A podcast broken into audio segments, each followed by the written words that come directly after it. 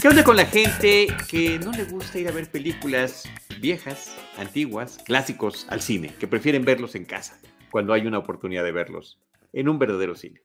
Totalmente de acuerdo. Este, no está no, no, no, no me dio risa ahora porque sí me No, no, no te dio risa porque lo vivimos. Yo creo que lo hemos vivido. Totalmente. Es una situación que hemos vivido como cinéfilos. Totalmente de acuerdo. Este, bienvenidos a Seinfeld, un episodio a la vez. Yo soy Iván Morales. Yo soy Charlie del Río. Y hoy vamos a hablar del episodio número 10 de la temporada 7. Se llamó The. Ay, no lo apunté, qué, qué burro. The Gum, The- la The goma Gum. de mascar. La goma de mascar. Y se transmitió el 14 de diciembre de. Ay, Dios, de 1995. Un día de mi cumpleaños, Ivanovich. Un día de mi cumpleaños hace 26 años. Es decir, ¿Te era acuerdas? yo 26 estabas años haciendo? más joven. No tengo la más remota idea que estaba haciendo. ¿Cómo lo habrás celebrado? Hace 26 años. No, no tengo idea. Pues viendo Seinfeld. Ah, duh.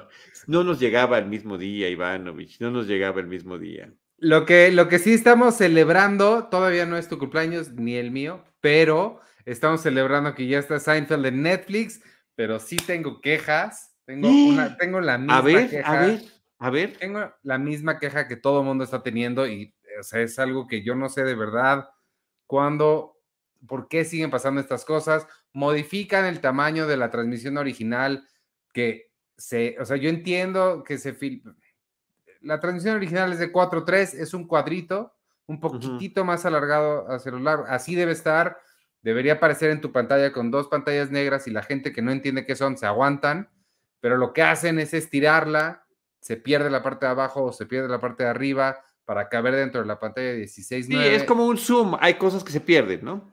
y es horrible, de verdad, y, y este, pero fuera de eso, y no, no estuviste viendo los tweets, supongo, Mm, porque viene un episodio que lo recordarás bien, el del llaverito, Ajá. o ya pasó, no sé si ya lo vimos o no, el, de- El el del llavero que, que se queda atorado en el, en el, cuando están poniendo el pavimento, No lo hemos visto todavía. No lo hemos platicado aquí. este, se pierde ese chiste, porque está No se recortado ve. y no se ve dónde cae. ¿Y por qué viste ese en particular? ¿O supiste por algo y te asomaste? E- ese es el ejemplo que están utilizando todos para... ok, ok, ok, para quejarse. decir. Ya. Pero eso Ya. dicho, la cali sí le- algo le hicieron porque sí, sí se ve bien bonito. Se ven Se ve bien bonitos. bien, se ve muy bien. Y el tráiler que armaron, el que se te pone en automático el- ese día, el primero de octubre, Sí. era, era el contenido que se reproducía en automático cuando abrías la plataforma. Era el primero que estaba. Y creo que está muy bien armado. Tomaron pedacitos de diferentes episodios como para dar una idea general y me parece que quedó muy bien. Me encantó. Sí. Lo vi más de una vez. Sí, yo también lo hicieron muy, muy bien. Sí. Y bueno, le, le tomé lo- ah, me emocioné tanto que le tomé foto a la pantalla de la televisión, este, y lo, lo puse ahí en Twitter y demás. Sí, sí, lo- eh, por esa parte está bien. Lástima del, del encuadrado, pero fuera de eso, todo lo demás está y se ve Sí. muy bonito. Pues yo lo estrené hoy para ver este episodio.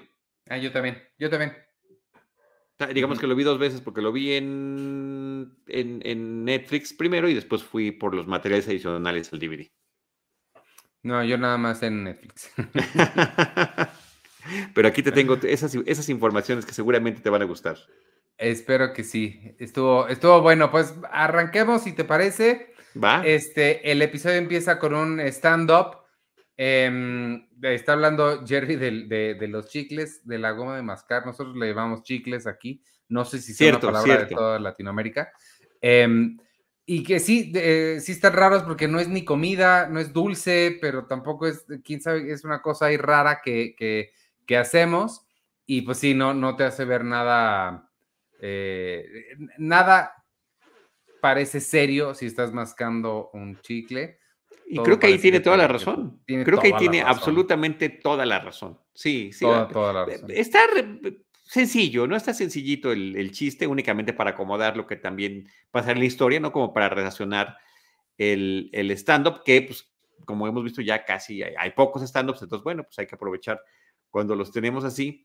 Y este, y, bueno, goma de mascar, sí, yo me acuerdo mucho que en las caricaturas dobladas al español decían goma de mascar en lugar de chicle. De manera cotidiana en México decimos chicle, pero si lo ves en algún programa doblado, dicen goma de mascar. Y me acuerdo mucho uno en particular de Don Gato, que se le queda un chicle pegado a Benito y ese chicle aparentemente era un lunar que lo identificaba como Gonzalo, el heredero perdido pero cuando se ven, se dan cuenta que es, o sea, finalmente lo tocan y, se estira, ¿no? goma de mascar, sí, goma de mascar. Bueno, es el, es el acabos de una, un intento más de hacerse millonarios por parte de Don Gato y la pandilla. Yo fíjate que yo nunca vi tanto Don Gato, sí los he visto y todo, pero no, no, no soy tan, tan seguidor. Aprovechelos ahora en HBO Max. ¿Están ahí? Sí. ¿Con doblaje de aquí? ¿El original? Porque es el bueno, ¿no? Es el bueno, es el único. Eh. O sea, ese doblaje vale más que el, que, el audio original. Sí, pues sí, pues por eso fue más famoso aquí que allá. Sí, sí, sí. la tropicalización lo elevó de nivel. Pues a ver, este, de ahí del, stand-up de, los chicles o la goma, de mascar, nos vamos a la cafetería. Está George preguntándose este tipo de preguntas que solo en Seinfeld puedes ver en la televisión y es, ¿la cajera será feliz? Me encantó que él, revela que él nunca le ha hablado, no sabe ni su nombre. Jerry sí se lo sabe y le dice, pues quizá es feliz porque justo no te conoce.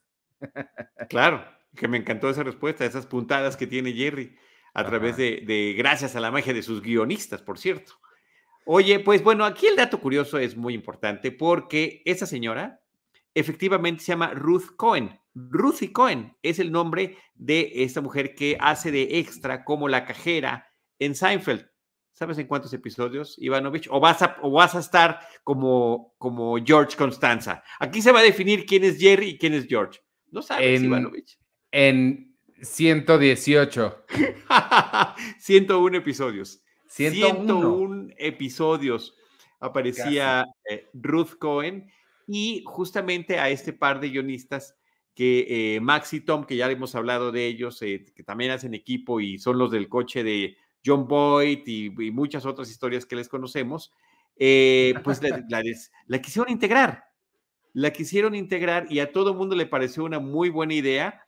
Y porque la señora, la historia era que pues, era una señora que se quedó viuda, que vivía en un departamentito y pues encontró esa chamba de extra para mantenerse.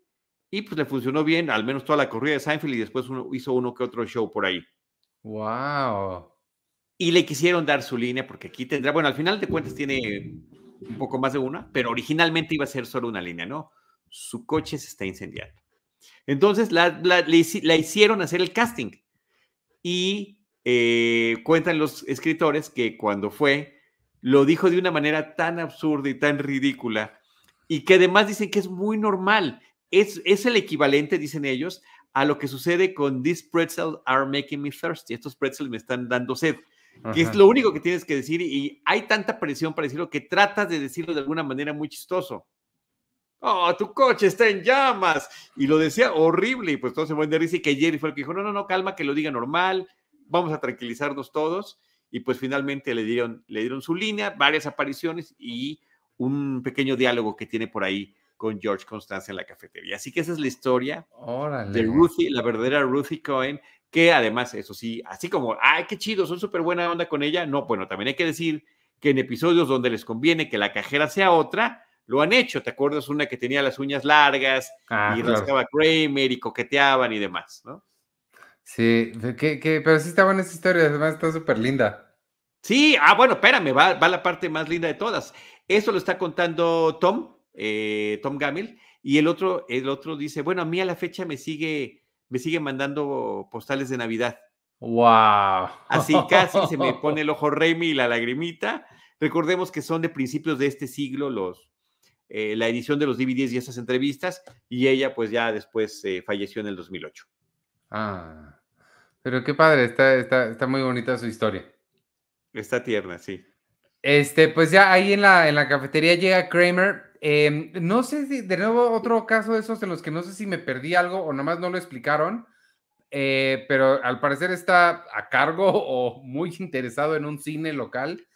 Este, no, no lo explicaron, no lo explicaron, no, no, no lo explican. Esto viene de una anécdota eh, del equipo de producción de Seinfeld. Randy Carter, que era un asistente de director de Andy Ackerman, el que estuvo dirigiendo ya toda la segunda etapa de Seinfeld, em, era fanático de este teatro que se llamaba el Alex Theater, pero estaba en California, en Glendale, California, y era uno de estos eh, cines que justamente se utilizan para poner películas de época distintas, como un cine club. Es que yo no sé si aquí haya quien tenga memoria, inclusive no sé si tú mismo, Ivanovich, el, cine Bella Época, era un cine en, ahí en esta colonia Hipódromo Condesa, que solamente pasaba películas viejas. Y ah. eh, había un circuito de cines de ese estilo aquí en la Ciudad de México, independientemente de la Cineteca Nacional. Entonces, el Gabriel Figueroa, el Pesime, el Bella Época, eran cines que te ponían. Yo en uno de esos cines vi, por ejemplo, Naranja Mecánica, o, bueno, El Padrino lo vi en la Cineteca, pero en La Fiesta Inolvidable con Peter Sellers, y así, películas que no nos correspondían eh, de época, ahí las pasaban y pues era una forma de verlas. Y claro, en lugar de verlas en televisión, pues nada como verlas en pantalla grande. Entonces, él era, él era como, parecía que era promotor, así como, como como Kramer. Y la escena donde Kramer está, ah, el teatro fue, el cine fue inaugurado y le hicieron tal remodelación, está imitando al asistente de dirección, que así organizaba llevar al equipo a ver películas y todos se ponían como George, como y, Jerry, ah, no, una película vieja, pues mejor la veo en la tele. No, hombre, esa está en pantalla ancha, un nuevo, una nueva edición, eh, una nueva versión remasterizada, 12 minutos adicionales, etcétera, etcétera, ¿no? Y en este caso, pues les, quiere promover, más ni menos que una película de, de, de, Kubrick, que es Spartacus. Que ahorita, ahorita más adelante vamos a llegar a esa conversación, pero me pareció, ya que la mencionaste, me pareció muy relevante para el día de hoy, para lo que estamos viendo hoy, eh, esta conversación entre ver las cosas en el cine, ya ves Sí, sí, bueno, por eso, por eso quise arrancar con ese programa, porque a la fecha sigue siendo una realidad. Dicen, no, hombre, está en tal plataforma, ¿para qué la voy a ver? O sea, ¿qué caso tiene ir al cine? Entonces, pues, está, la eh, experiencia de verla en el cine. Todavía muy vigente y, y, creo que incluso quizás hasta más que en aquella época, porque ahorita sí, literalmente cualquier cosa la puedes ver en en tu tele y ya a partir de la pandemia muchas cosas de forma simultánea. Efectivamente, de estrenos, ¿no? Pero el, la idea es de ver cosas de otros tiempos, como lo está haciendo el autocinema Coyote, por ejemplo. Que quieres ver los muchachos perdidos, van a estar los muchachos perdidos. De repente también hay películas de estreno, pero normalmente trae un catálogo de películas, ciclos de los ochentas, que pues se pueden ver así en pantalla grande, ¿no? O pues como los ciclos que tenemos en Cineteca Nacional también, por ejemplo. Sí, ah, no, pero la conversación esta sí es aquí inmediatamente. George aquí es cuando le dice por qué pagaría por ver algo que puedo ver. Exacto, sí. sí. Sí, sí, sí, exacto, exacto. Pensé que era Por eso estoy diciendo. Oye, hay varios comentarios.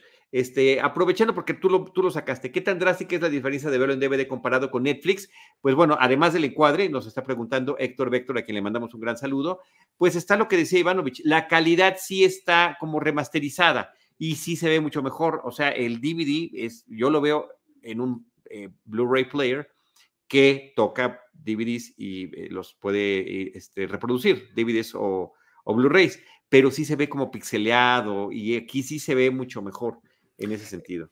Hay que, hay que recordar que la serie fue filmada. Eh, sí. La hacían, no me acuerdo, tú lo has dicho, no me acuerdo si 16 o 35. ¿Te acuerdas? Eh, yo creo que, yo creo que 10, quién sabe, no lo sé, lo podemos checar después. Pero de cualquier Pero forma. Sí, está eh, filmada, está filmada. Entonces a mí se me hace, me, voy a meter a investigar, sí se me hace interesante eso, si volvieron a reescanear los negativos o, o qué habrán hecho, porque el DVD eh, puede ser que la remasterización a DVD haya sido en 1080, aunque el DVD solamente te aguanta 720. Entonces puede ser de aquella remasterización que los hayan puesto aquí, pero creo que están en 4K. Entonces para eso sí, sí tenían que haber este, vuelto a escanear los, los negativos, que se me hace que es lo que hicieron porque sí se ve muy bonito. no se ve tan bien como hemos visto los 4K de, de Naranja Mecánica, por ejemplo, que decías ahorita, que sí parece que la filmaron ayer. No se ve así, pero sí, este, sí creo que hicieron muy, muy buen Hay una mejoría, sí, que es notable. Efectivamente, no es este, una de colección Criterion, ¿verdad? Pero. No, pero sí. Pero sí mejora bastante la imagen. Sí.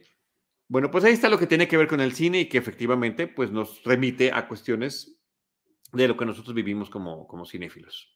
Exacto. Eh, también nos enteramos que en este episodio va a aparecer Lloyd Brown, porque eh, Kramer llega diciéndoles que va a utilizar las conexiones que tiene Lloyd Brown para convertir al cine Alex en una, ¿cómo, cómo se dice? Un landmark, un sitio histórico.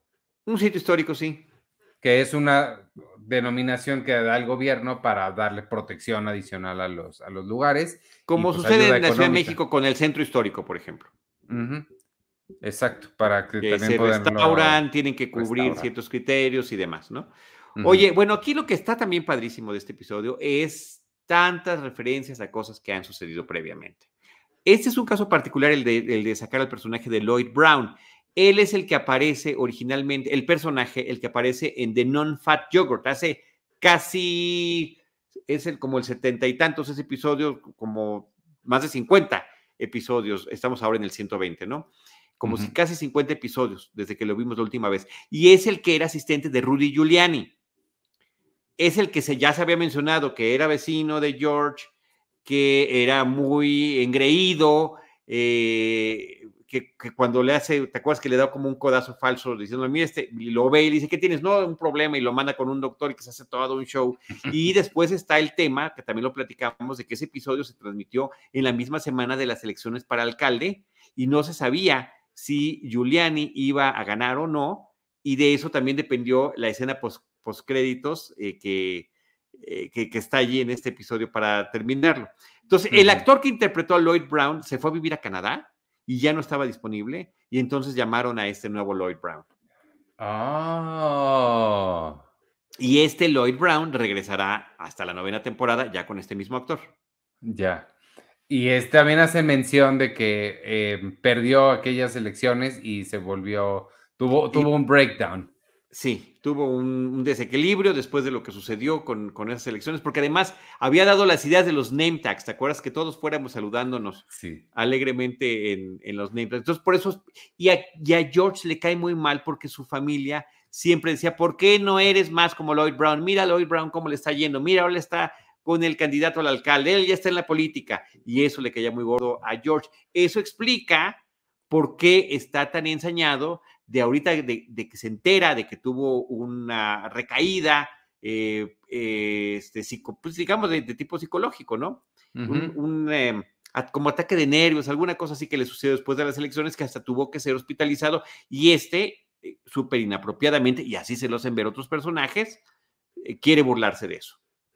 Y Kramer, como no quiere perder su amistad para que le haga el favor de esto, lo trata con pincitas todo el tiempo, incluso eh, le llega a ofrecer unos chicles que no quieren, que de aquí viene el título del, episodio.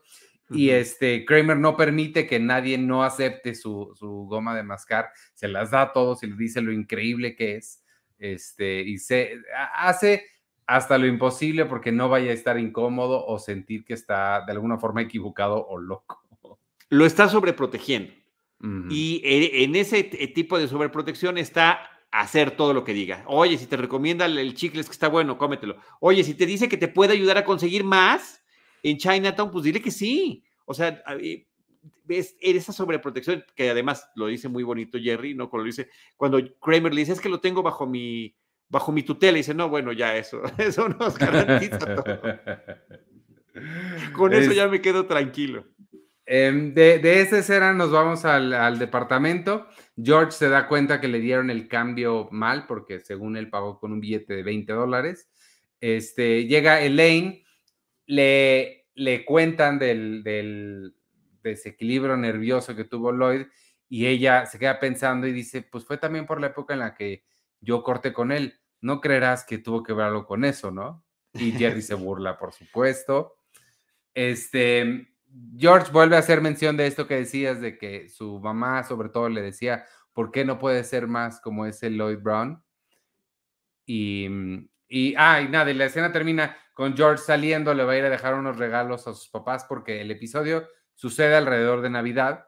Sí. Este, es el episodio navideño. Este es el episodio. Acuérdense que no los hacen así súper temáticos, sino que nada más se ve que en el fondo hay algún detalle navideño. Entonces, este es el episodio navideño de este año de 1995. Fue el último, creo que se, no sé si se transmitió uno más eh, hacia, hacia finales de ese año, pero este es el que fungía con ese rol y por eso dice, voy a dejar unos regalos de Navidad de mis papás. Y dice, oye, pero tus papás no están de viaje. Sí, por eso voy a abrir.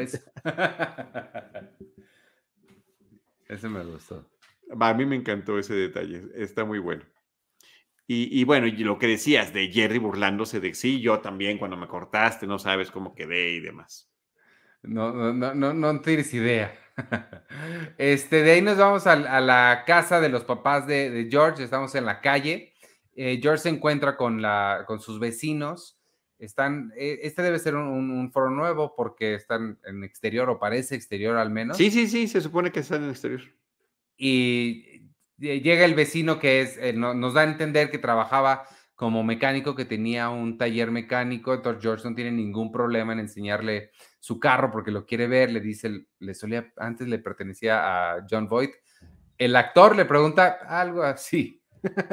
sí, sí, sí, exacto, algo así, pero es otro, otro callback, ¿no? Otra remembranza, otra conexión con otro episodio, el famoso episodio de si el coche era de John Boyd o de una persona que simplemente era un homónimo de John Boyd y además con H, ¿no? Porque el actor pues escribe sin H. Entonces, pues ahí está.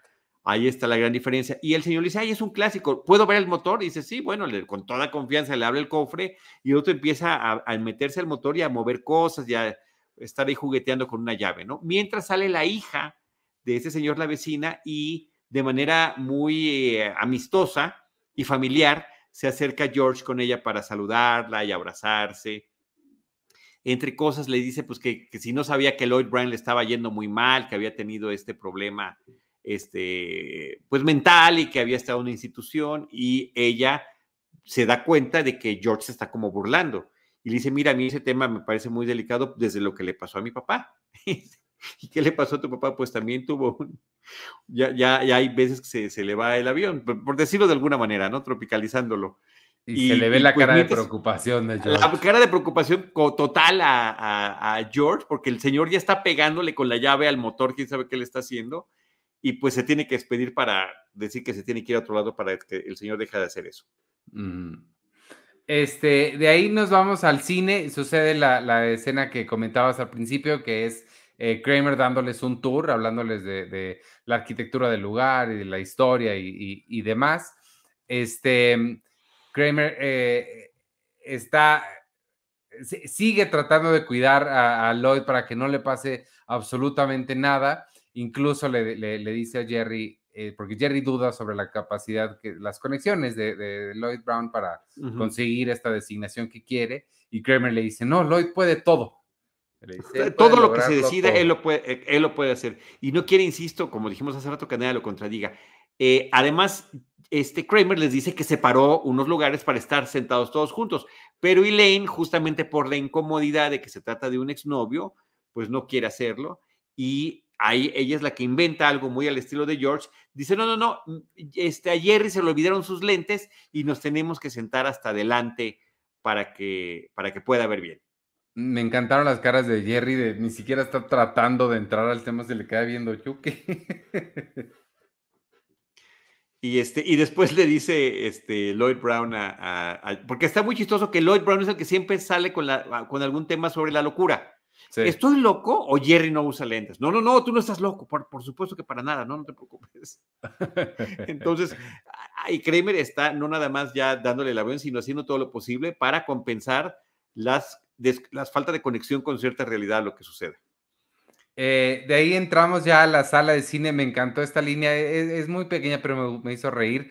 Eh, Lane le dice, le explica a Jerry, es que no quise sentarme ahí con él porque iba a ser muy incómodo. Bueno, ahora sí vamos a ver la película, pero como están hasta adelante, se tienen que poner así. Y Jerry le dice, sí, claro, no querrías estar incómoda. Exacto. Oye, ¿y ya habías, este, te ha tocado alguna vez, Ivanovich, te tocó alguna vez estar sentado hasta adelante? Sí, claro. Bueno, ahorita ya los cines de ahora ya no están tan incómodo, pero sí, en el, aquí en satélite había uno que se llamaba el cine Apolo, que era de Apolo, que, que, inclusive fue THX en algún momento, Apolo satélite THX. Y este, ese sí me tocó adelante, creo que Titanic me parece, o GoldenEye. No, Titanic. Este, y sí, sí. Solo tres horas, solo tres horas. Puta, sí. Pero, pero sí, claro que me tocó. Sí, a mí también, cuando además no había asientos numerados, llegabas al cine y pues ya no había más que o sea, cine atiborrado y solo lugares hasta adelante, claro. Y es esa pose exactita, así como te ponías, o sea, no había otra manera que estar prácticamente viendo hacia, arriba y efectivamente sale uno con dolor de, de cuello. Sí. Este, de ahí nos vamos a, regresamos con, con George.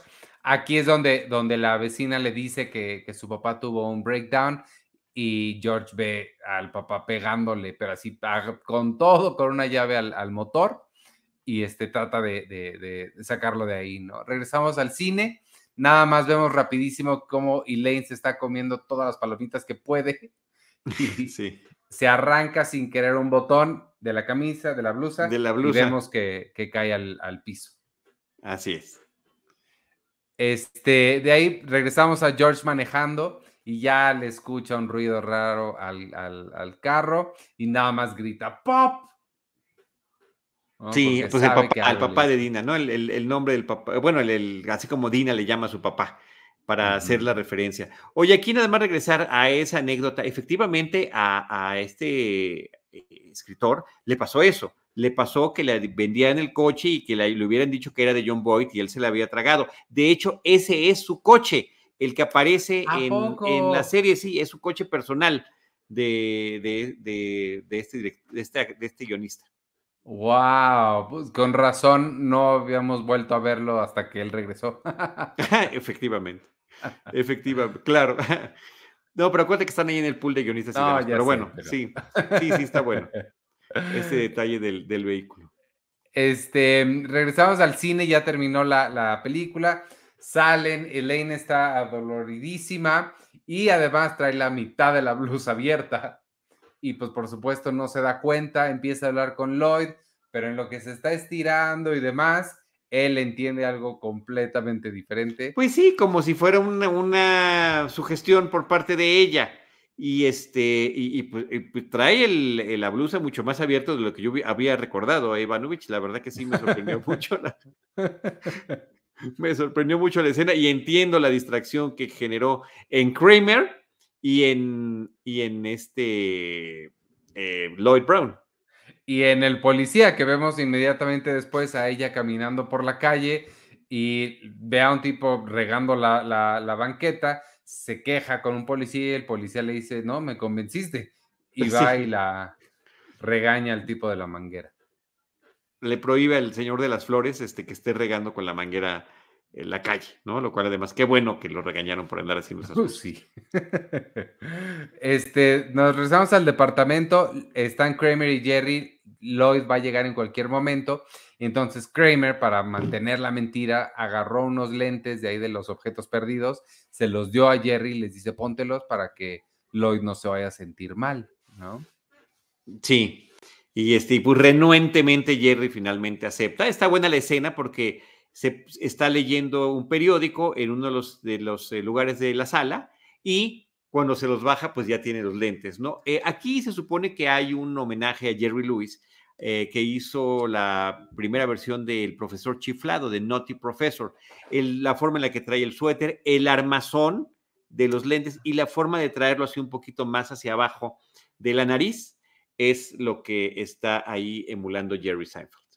Ah. Este, también, eh, mientras tanto, en la cafetería, George llega con Ruthie para reclamarle que, no le dio su cambio bien. Incluso le dice que, que abra la caja para revisar porque el billete de 20 con el que él pagó tiene los labios todos pintados porque estuvo escribiendo sobre él. Eh, eh, eh, esta serie de enredos que empiezan a suceder aquí fue lo que más me gustó del episodio. Los enredos de George y cómo lograron unir las historias ahí me parece cerca de genial. Sí, está muy este, bien. Porque empezando aquí, porque la cajera le dice, si para abrir la caja necesito que compres algo, él le dice, bueno, dame unos chicles. En ese momento llega Lloyd y le dice, pensé que no comías chicles. Y empieza como, como esa historia. Y le dice, sí, no. Abre la caja, resulta que no estaba ese billete, se tiene que ir porque hay otra gente esperando, pero comienza la historia de la Odisea de George aquí. Sí, la Odisea de George y, y de su obsesión con Lloyd Brown que también ya se había conectado con la plática con Dina, que eran del mismo vecindario y por eso lo conoce y por eso está haciendo la referencia. Eh, lo, que, lo que George quería era hablar mal de Lloyd Brown con alguien y pues bueno, con Dina resulta que está chocando con pared y que además el tema le parece delicado, eh, porque lo es, aunque no tuviera ella un familiar que también estuviera viviendo algo parecido. Sí, claro. Este, regresamos al departamento de Jerry, llega eh, Lloyd, Jerry lo recibe con, con los lentes este, trae más chicles eh, y me encanta ah, cómo, cómo, agarra Jerry los lentes y los esta lo, lo, hizo, lo hizo muy bien. Este, Lloyd le, le propone a Jerry llevarlo incluso con el importador de los chicles. Él no quiere, pero Kramer insiste en que no, sí, si te lo está pidiendo, si dice que no es problema, vamos. Este, y pues van a, van a tener ahora que ir. Eh, y Lloyd les comenta, ¿vieron cómo estaba Elaine prácticamente quitándose la ropa por, cuando, cuando me vio. Sí. Oye, y la otra cosa que también me parece muy chistosa es que después de que vuelven a repartir chicles, dicen, eh, de esto se tratan las vacaciones, el periodo este, navideño. Tres amigos mascando chicle, ¿no? Y se quedan los tres mascando chicle así como niños de secundaria. Este, de ahí nos vamos al parque. Está George hablando con, con la vecina, Dina, Em, le dice, yo tenía ganas de verte, te imaginarás por qué. George asume que es para criticar a Lloyd, pero ella realmente está preocupada o, porque también tenga algunas, no sé, yo me imaginé que también como por un acercamiento romántico. Ah, que le gustó, claro, igual. Este, pero ella realmente lo que está es preocupada por, por su salud mental. Y en ese momento, cuando ella le dice que está preocupada por su salud mental, él decide que es buena idea señalar a lo lejos a una señora sobre un caballo y decir, esa señora del caballo me debe 20 dólares. Que es la cajera, era la cajera claro, a caballo. Y, la otra pues se, da cuenta de que no se puede mantener una conversación con George porque enseguida se distrae y además de su tema de la obsesión con Lloyd Brown, ahora está obsesionada con la cajera. Este, de ahí nos Oye, perdón, y, también se ve muy tierna la señora ahí en el, en el caballo. Ah, es este otra vez el set, este nuevo que habíamos mencionado el episodio pasado de Central Park y ya están utilizando más. Mm. Este, de ahí nos regresamos a la cafetería, están George y Jerry. Eh, llega Elaine, cuando ella llega, Jerry le dice, ¿cómo estás? Eh, Chesty LaRue le llama, haciendo ahí un juego de palabras con sus, su pecho abierto. Eh, ella les explica lo que, lo que sucedió y Jerry le dice, pues por la forma en la que estabas comiendo las palomitas, quizá te comiste el botón también. y que se supone que era una de las eh, líneas argumentales que habían manejado al inicio, que sí, y justamente por esa razón, la diseñadora de vestuario de la serie buscó y le costó mucho trabajo encontrar un botón que se parecía lo más posible a una palomita de maíz. Y al final ah. no sucede eso, pero sí vemos esta escena que se ve el detalle como para aprovecharlo, donde están las palomitas que se le están cayendo a Elaine por la forma en la que está comiendo y entre ellas cae el, botón. Ah. Este, mm, de ahí ah, nos regresamos al cine. Eh, llega el, el, dueño de los lentes que Kramer le dio a Jerry, los está buscando. Kramer le dice, ah, no, no están, pero seguro después aparecerán y se le ocurre encargarle el cine al señor. Le dice, me lo aguanta, me aguanta el changarro tantito, porque quiere ir a comprar cera para ilustrar el mostrador. El señor, por cierto, se supone, esto es inventado para el guion, que había trabajado como asesor de diseño de vestuario en la película de Spartacus y que por esa razón era el que estaba invitado para que contara historias y anécdotas sobre los vestuarios de las diferentes películas y de aquellas épocas. Eh, y, resulta pues que los lentes que, estaban perdidos eran los de él. Y también eh, e, eso explica por qué en cuanto él empezó a escarbar por la cajita, encontró el botón de la... Y le llamó mucho la atención. Exacto, exacto, le llama mucho ¿Y por qué no se lo queda? En la cajita de objetos perdidos, ¿no? Dice, sí, pues me lo quedo, ¿no? O sea, yo lo encontré, pues me lo quedo. Lost and found, sin pues problema. Este, mm, eh, nos vamos a la, calle. George está en el, eh, esperando a que se caliente su carro, pero le empiezan a tocar el claxon. Él desesperadísimo ya de que no arranque, que le están tocando, se baja a reclamar y resulta que es Ruthie esperando el, lugar que él va a abandonar. Supongo que esta es la, la, la única. La famosa frase, su frase del, del, casting, ¿no? que dice Your car is on fire. Tu coche está en llamas. se voltea y efectivamente el coche está en llamas. Después le pide la manguera al florista y le dice, no, pues un policía me la... policía. O sea que, como dices tú, está bien padre que esté todo, todo interconectado. Eso me este, encantó. Esa anécdota del coche quemado también le pasó al, guionista. Eh, justamente en uno de los de las previos, hace tiempo, este, en una, no llegó a una de las grabaciones, a una de las lecturas del guion, porque su coche se descompuso en la, en la carretera, en el freeway, y eh, sacó fuego, humo y toda la cosa, ¿no? Wow, y Jerry dice en las entrevistas, en las entrevistas del DVD, bueno, es que cuando agarras ese tipo de anécdotas, pues ya no estás escribiendo, ¿no? Ya nada más estás contando lo que te pasó y saber dónde, dónde acomodarlo en la historia. Pues es que cuánto le pasa. Tom Gamil es el nombre del guionista. Era el coche de Tom Gamil, el coche que, había, que pues, se supone que había sido de, de, John Boyd. Él es el que hace equipo con Max Pross.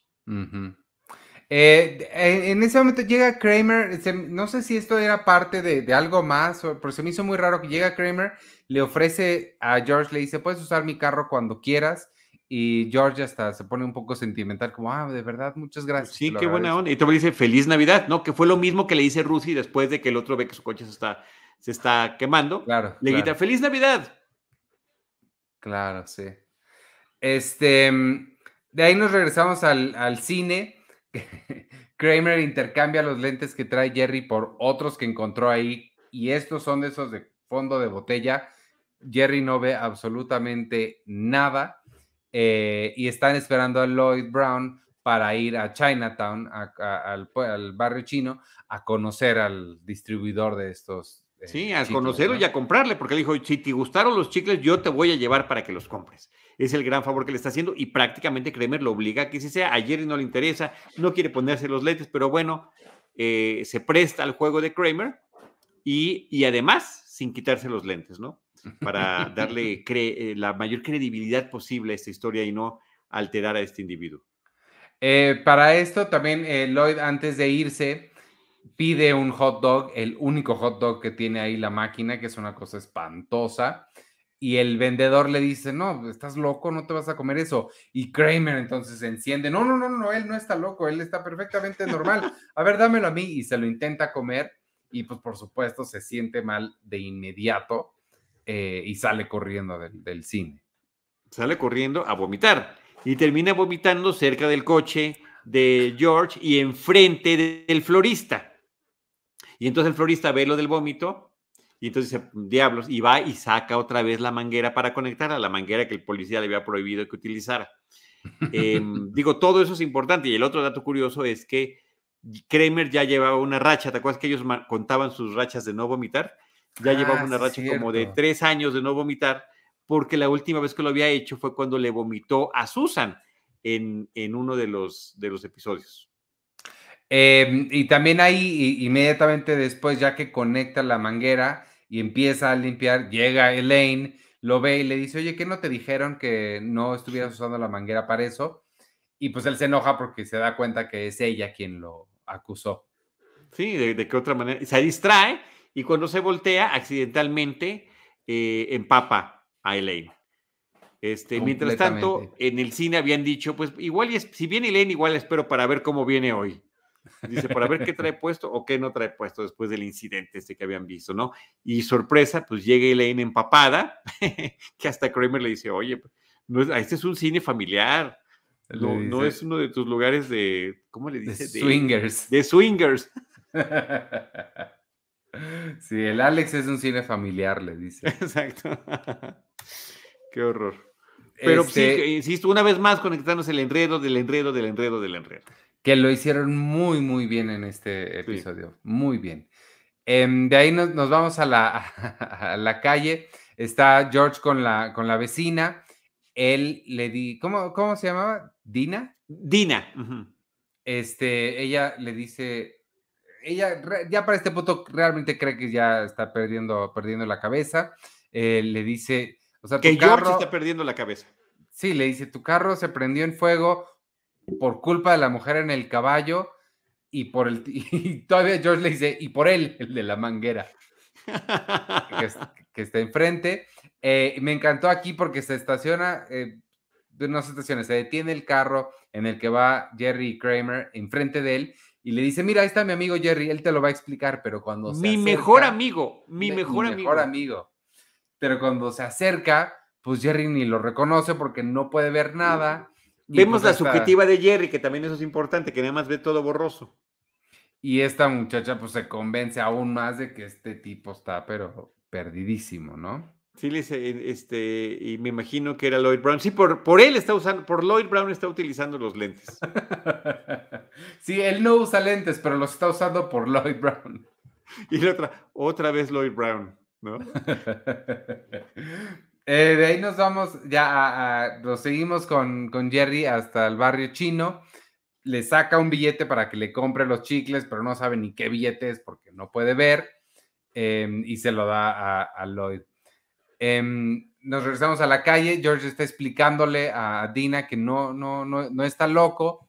Ella, por supuesto, que no le cree nada. Regresamos. Esta es una serie de malas coincidencias. No estoy loco, es una serie de malas coincidencias.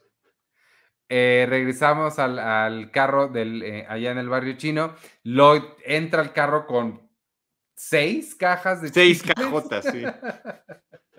Oye, y con una etiqueta con, con este, escritura china. Sí, porque pues son, se supone que son chinos. Que Jerry hizo la puntada hace rato que le sabe un poquito a Lo Mein. porque no, no, logran identificar el sabor del, del chicle. Claro. Oye, le dice, y le dice eh, Lloyd Brown, ¿estoy loco o son demasiados chicles? Y, le dice, son, demasiados, chicles. Este, Insisto, una vez más para no herir su, susceptibilidad. De vuelta en el cine, este Kramer, bueno, no. estamos en el cine, estamos en la, en el, lo apunté, Instituto, Institute for the Preservation of Motion Pictures, Costumes and Wardrobes. El Instituto para la... Sí, el Instituto para la Preservación, de preservación de disfraces y guardarropa de películas. ¿no? Y créeme, le dice por las siglas, ah, el IPMPCW. Y dice, aquí preferimos llamarle el instituto. Que esto es importante, que le llame el instituto justamente. Pues empieza a ver ahí todo el vestuario que hay alrededor y de repente llegan al vestuario de Enrique VIII, cuya película, una película de los años 30, también se iba a exhibir en el, en el cine Alex, eh, la vida eh, personal, ¿no? The Secret Life of Henry VIII. Ah, no sé y, este, y, le dice, y no podemos utilizar, yo me podría poner este, vestuario para, pues para aprovechar que, que, se va a exhibir la película. Y dice, no, no, no, a ti te quedaría pues un vestuario de otro actor más alto. Aquí tendría que ser alguien eh, bajito, regordete, eh, para que le pudiera quedar este. Y pues obviamente en ese momento todos sabemos, no lo dicen, pero todos sabemos en quién está pensando Kramer. Pero usan esta palabra que van varias veces que describen a George así, me gusta mucho, stocky sí, como regordete, ¿no? Sería como la traducción. Ajá. Este, y pues de ahí nos vamos a la calle, vemos a Kramer caminando junto a George, muy disfrazado. Ah, acabo de entender la relevancia del carro, de que le ofrece el carro como un favor, porque, claro, porque George lo que le dice aquí es te cobraste el favor bien rápido. O sea, pedirle que se vistiera de, de, Rico. Hasta ahorita que lo estás diciendo, estoy cayendo yo también. Sí, yo también. Gracias. Sí, pues de, ahí viene. Este, George, eh, a pesar de que no come chicles, decide detenerse a comprarse unos y de repente Larry David le vende unos chicles a George. Y le dice, disculpe su majestad, pero aquí no vendemos este, eh, eh, no, aceptamos. billetes con lápiz labial en el presidente. Su majestad. Pero está chistoso porque es una escena cortitita eh, y está como una ventanita, la tiendita, y estás como asomándose, como si estuvieras, no sé, en ese tipo de, casetas de, para, pagar el estacionamiento, ese tipo de lugares. Sí, totalmente. Y me encantó ver a Larry David porque ya habías dicho que para esta época ya no estaba él como de fijo, ¿no? Ah, no. No, sí está de fijo, pero esta es su última temporada. Estamos todavía en su última. Todo sigue estando bajo su supervisión. Cierto, cierto. Esta es la última en la que, en la que está. Este, mm, voltean, ve a Dina que lo está viendo y ahora sí ya ella está 100% convencida de que este tipo ya perdió la razón por completo George se lanza corrido atrás de ella. No, no es lo que crees, no es lo que crees. Me lo dieron. Y además le grita, me lo dieron en el instituto. sí, sí, eso me encantó. Me lo dieron en el instituto. Pues uno se imagina, ¿no? Pensando que estaba perdiendo la razón, que se trataría de algún tipo de institución psiquiátrica. Pues sí. Em, y pues ya el episodio de ahí ya formalmente terminó. Nos vamos al epílogo. Llega el, el señor Harwood otra vez eh, Elaine nota que trae el botón aquí amarrado, le dice, ah, ese es mi botón, lo perdí aquí, se lo va a quitar, pero desde lejos la están viendo Lloyd y Kramer, como ella se está riendo y parece que le está acariciando. Y Lloyd dice, no, bueno, realmente le tenemos que conseguir a Elaine un novio rápido. Es que se ve muy chistosa la escena porque el señor también actuó muy bien como si le diera cosquilla, un poco de pena la forma en la que le está tratando de quitar aquí del gasne el botón que tiene y ya está como que se apena. Y entonces pareciera, desde su punto de vista, después de que la vieron con eh, la blusa abierta y que la vieron con la, con la blusa, con la otra blusa empapada, pues que ya de plano ya se le está lanzando al señor Harwood. Y además, aprendí mi palabra de la semana contigo, gasnel Gazné, creo que se llaman esas. esas eh... Oh. déjame, lo busco, no voy a hacer que esté yo este, equivocado. Pues yo aprendo mucho contigo. No, sí se llama Gazné. Ahí está. Es una pieza hecha generalmente de seda que se usa alrededor del cuello y dentro de la camisa. Pero lo tenías que haber dicho con, con como de Peterman. Tenías que haber dicho, no sé, para las noches oscuras en las que uno no tiene que ponerse. Para una salida elegante al cine, para una función especial, utilice su garnet. Es una pieza generalmente fabricada de seda que cubre nuestro cuello y va dentro de la camisa. 20 eh, dólares a 25, dependiendo de la. Genial, genial. Este, muy bien, pues no sé si tienes más eh, datos que, decirnos de este. No, pues creo que ahí los fuimos soltando poco a poco. Eh, sí me pareció, me pareció muy interesante el tema de Ruthie Cohen. Sí, es una especie de mm, reconocimiento de su trabajo que le dieron este papelito. Y en este eh, mini documental que tiene este episodio, inclusive otros escritores hablan de lo bien que había estado esta selección y de haberle dado su lugar para que pues luciera una señora que los había acompañado, pues todavía no eran 101, pero ya por una cantidad de escenas y decenas de episodios previos. Y que solamente estaba calladita ahí, haciéndose rosca como extra en la caja en lo que los demás estaban teniendo sus diálogos en primer, en primer plano, ¿no? Sí, es una buena, e, e, es una buena historia, está, está muy bonita esa historia. Sí. Este, pues sin nada más, entonces vámonos Gracias por habernos acompañado, como siempre, Héctor Véctor, Nacho Escobar, eh, ¿quién más anduvo por ahí? Ay, Xochitl Pérez, em, Jesús Amarillas. Muchas gracias a todos los que nos vieron en vivo, a pesar de todos los problemas que tuvo Facebook hoy.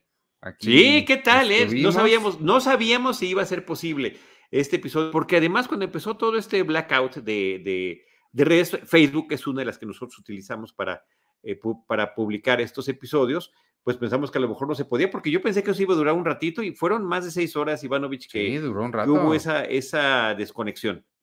Pero siempre está este YouTube para salvarnos. Siempre está YouTube, sí, por supuesto, por supuesto. Y bueno, y después que se quede en podcast el episodio, ¿no?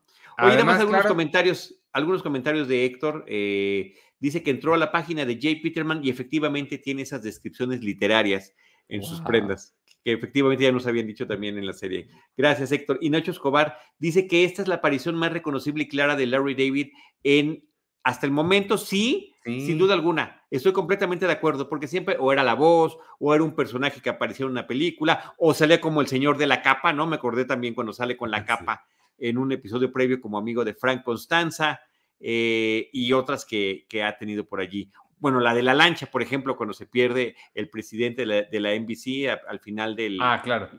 eh, sí, porque estaba salvando, eran de, ¿cómo se llama esta asociación para salvar la, la naturaleza? De Greenpeace. Pertenecía a Greenpeace y, de, y, ese tipo de cosas. Así que sí, sí, yo coincido que esa es como la más clarita, además donde él ya está hablando como Larry David, ¿no? Ese tipo de, de, de comentario burlón es completamente Larry David. Sí, este, mm, además, amigos, recuerden que quien no nos pueda ver en vivo, lo pueden, pueden obtener el podcast en Spotify, Google Podcasts y cualquier plataforma donde consigan ustedes podcasts. Eh, sin nada más, nos vemos el jueves en James Bond, una misión a la vez, que ahora sí toca Sin Tiempo para Morir.